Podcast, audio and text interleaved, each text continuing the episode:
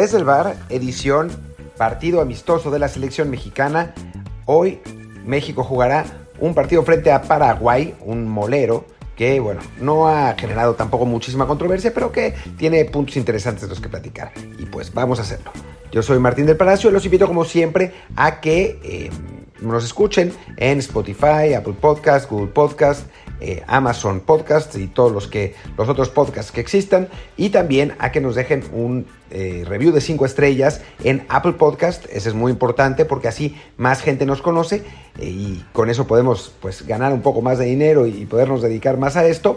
Y además, si, si, lo escuchan por Spotify, a activar sus notificaciones por episodio porque así pueden enterarse en el momento que salgan sin tener que esperar y nada. Así que bueno. Vamos a, vamos a platicar de este partido contra Paraguay, que es el último molero, digamos. Era la última oportunidad que tenía la selección mexicana para, eh, pues para enfrentar a un, a un, rival fuera de fecha FIFA. Y es importante en este momento porque eh, no quedan demasiados partidos amistosos, ¿no? Eh, quedan este, este molero, los dos partidos de, de septiembre, que son contra Perú y Colombia, y después los partidos que se van a jugar en la gira, que son Suecia e Irak, me parece.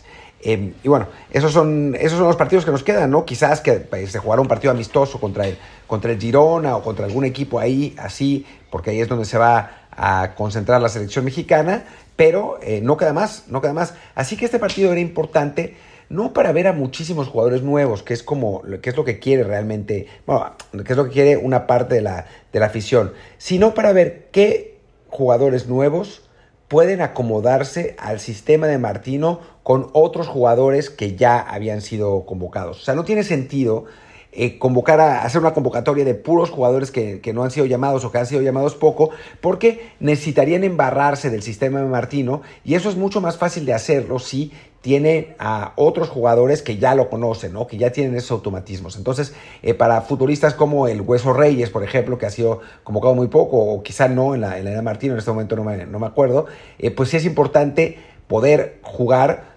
con una defensa central que ya ha jugado en ese sistema, con un lateral derecho que, que ya lo ha hecho, con un medio por izquierda que ya lo ha hecho también. Eh, es, es, importante para, para esos jugadores, ¿no? Y y bueno, creo que, que esa es realmente la clave de, este asunto. Y por supuesto, eh, lo, de, lo de Emilio Lara, ¿no? Que vamos a ver si se alcanza a colar en su posición de lateral eh, derecho, perdón, en su eh, posición de central, esta, este jugador polifuncional, como tanto le gustan al, al, Tata Martino, creo que esa es la, pues digamos, una, una, de las grandes interrogantes, ¿no? De lo que, de lo que vamos a esperar de esta, de esta selección mexicana, que pues tiene algunos jugadores también que ya han sido pues, bastante manoseados y que creemos que es poco probable que terminen estando en el Mundial, pero que a los que también llamó, llamó Tata Martino, pues para darles quizá una última oportunidad, ¿no? O sea, el caso, por ejemplo, de em, el Piojo Alvarado, de Roberto Alvarado, que pues, ha sido una constante desde que llegó Martino, más aún desde que la selección, desde que los Juegos Olímpicos se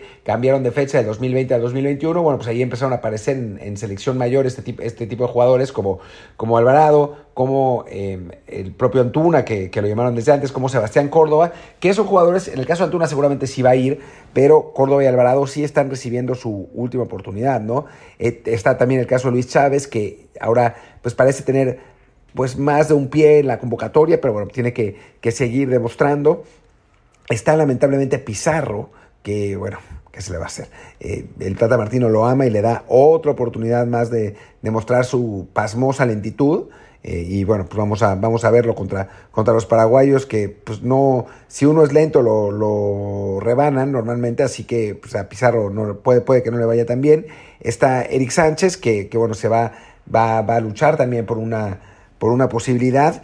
Eh, está el Nene Beltrán que tanto le gusta a Pepe del Bosque, que intentará ganarle el puesto a Charlie Rodríguez, que es otro jugador que está, que vuelve de lesión. Entre ellos dos están peleando el puesto de, medio, del mediocampista más horizontal del, equipo. Eh, fuera de broma, de uno de los dos interiores que, que bueno, pues no, no le, al Tata no, no es que, o sea, son interiores que están diseñados para mantener la posición de la pelota, no, no para intentar pases entre líneas, no para intentar regates. Eh, entonces, bueno, pues tanto Beltrán como, como Charlie Rodríguez tiene ese mismo perfil y, seguramente se estarán peleando, peleando por un puesto, ¿no?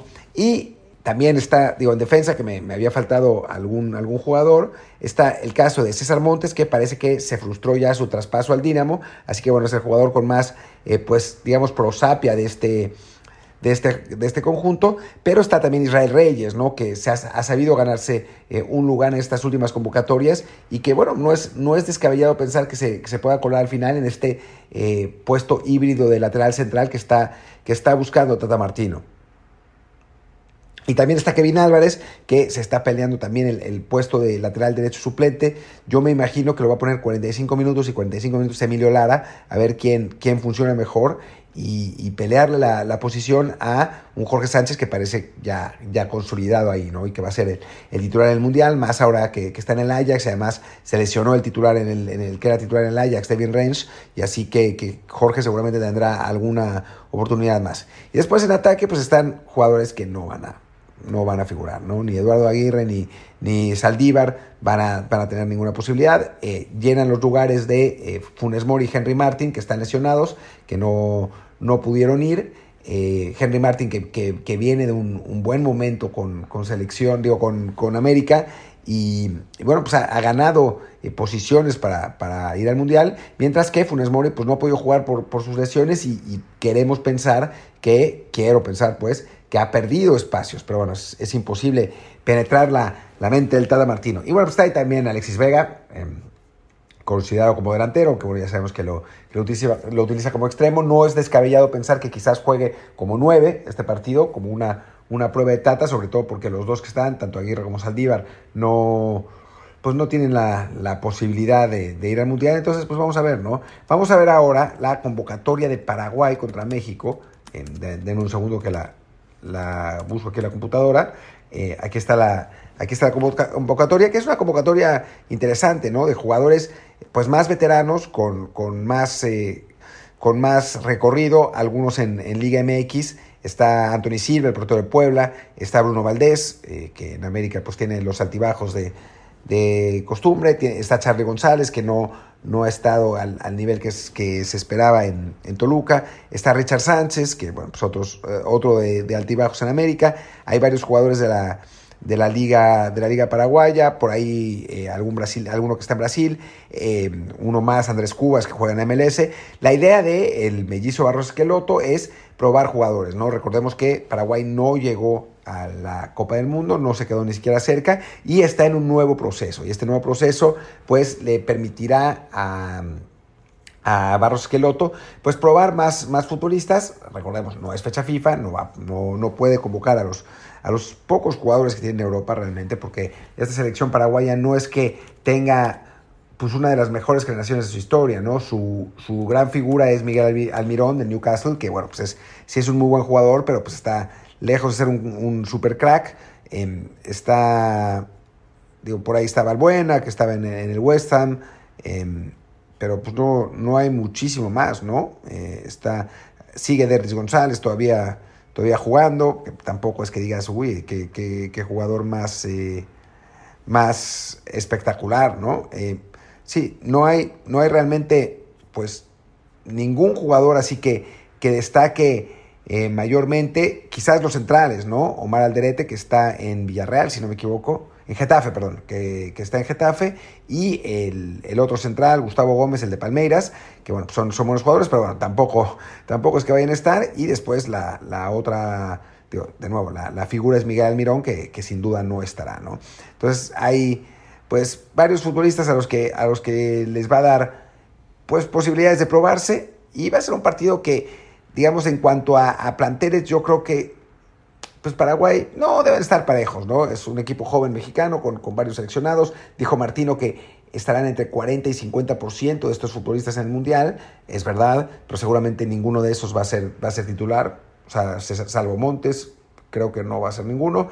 Me olvidaba de, de mencionar a Carlos Acevedo, que en este partido tendrá la oportunidad de terminar de cerrar su tercer, su posición como tercer portero en el en el Mundial. Llama la atención que no va Rodolfo Cota. Entonces sí es, es una buena posibilidad para, para Acevedo de eh, cerrar y convertirse en el, en el tercer portero y en tomar la estafeta para la próxima generación de porteros, ya sin, sin los veteranos que, que, bueno, pues que han, tenido la, portería mexicana durante tantos mundiales, sin Memo que jugará su, tercero y que se ve complicado que, tenga una posibilidad de, seguir en el cuarto, tendría 41 años, no es imposible, pero está complicado, así que, que Acevedo tiene esa posibilidad. Pero bueno, en fin, esperamos un partido, espero, un partido agradable, eh, dentro de todo. Espero que los paraguayos no peguen mucho. Ya sabemos que, que lo, suyo es la, la, dureza, pero, pero siendo un amistoso donde la, la, idea de los jugadores guaraníes es impresionar a su nuevo técnico,